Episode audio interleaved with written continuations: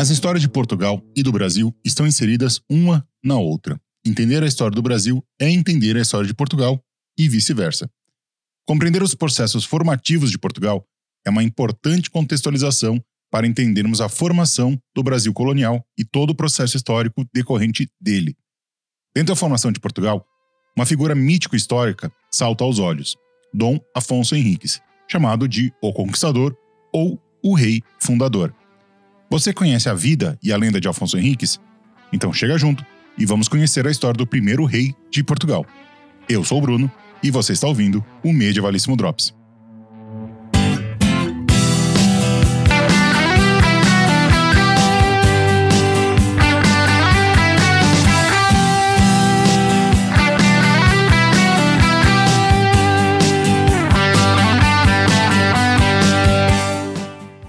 De vastamente documentada, a vida de Dom Afonso Henriques é envolta pelas brumas do mistério. Não sabemos, entre outras coisas, o local e data precisos de seu nascimento. Sobre o local, aponta-se algumas localidades como Guimarães, Coimbra e Viseu.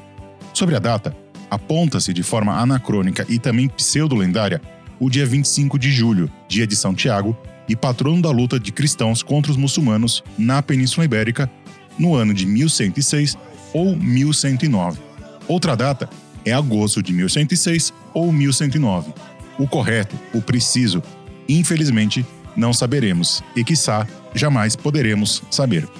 A vida de Afonso Henriques, de certa forma, reflete a formação de Portugal, uma luta para se afastar da influência, entre aspas, espanholas, precisamente galega e castelhana, e a formação de um núcleo de poder próprio e independente. Filho de Teresa de Leão, filha ilegítima de Afonso VI, rei de Galícia, Leão e Castela. Já seu avô, por parte de pai, foi Roberto, primeiro duque da Borgonha, cujo filho, Henrique, se tornou o primeiro conde de Portugal, entidade política que daria origem ao Reino de Portugal. Teresa teve muita influência sobre o pensamento e as ações de Afonso Henriques, pois Teresa almejava se tornar ela mesma uma rainha, já que estava excluída da linhagem sucessória de Afonso VI, que se auto-intitulava Imperador de todas as Espanhas.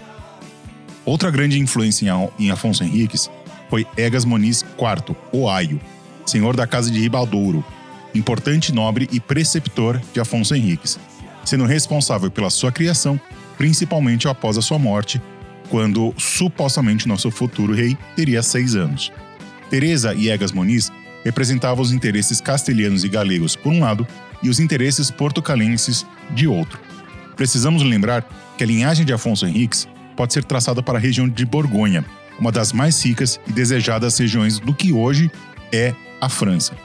Dois episódios são importantes para a história de Afonso Henriques e do Reino de Portugal: a Batalha de São Mamede, travada contra as forças invasoras de Afonso VII, que buscava legitimar seu poder em Portugal, e a Batalha de Ouriques, travado entre as forças portucalenses e muçulmanas.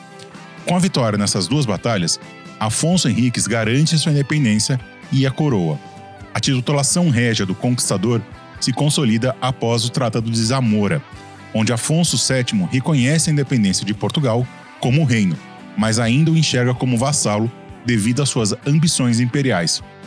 Esse tratado seria ratificado pelo Papa Alexandre III através da bula Manifestis Probatum, estava conformado, pelo menos formalmente, o Reino de Portugal e sua primeira dinastia reinante, chamada de Borgonha, por conta da origem da família de Afonso Henriques. A vida, os feitos, a morte e o próprio corpo de Afonso Henriques são campos de disputas políticas e históricas na Península Ibérica. Os historiadores do século XVI tentam dar um ar de, de santidade e sacralidade para os feitos de Afonso, tido como um predestinado a formar o reino português. Mais adiante, no XIX, Afonso entra para o hall de heróis nacionais, tal como Clovis e Arthur, sendo ele a fundação de Portugal e a consolidação do, do cristianismo em terras lusitanas.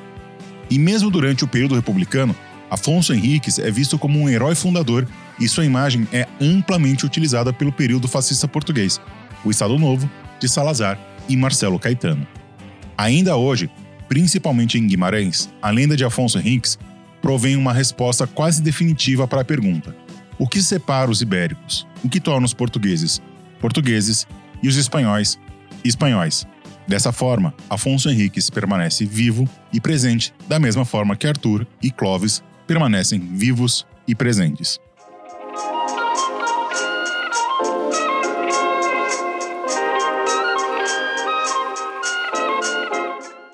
Era isso, meus amores. Espero que vocês tenham gostado de mais esse Medievalíssimo Drops.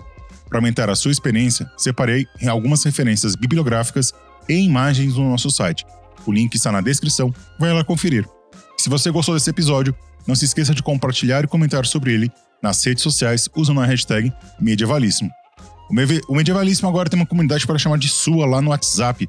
É o grupo dos Medieval Lovers. Se você quer se conectar com quem ouve o programa, o link está na descrição. E se você quer que o Medievalíssimo continue no ar, apoie esse pequeno podcast. Estamos no, no Apoia-se e no Pix. Todos os links e informações estão na descrição.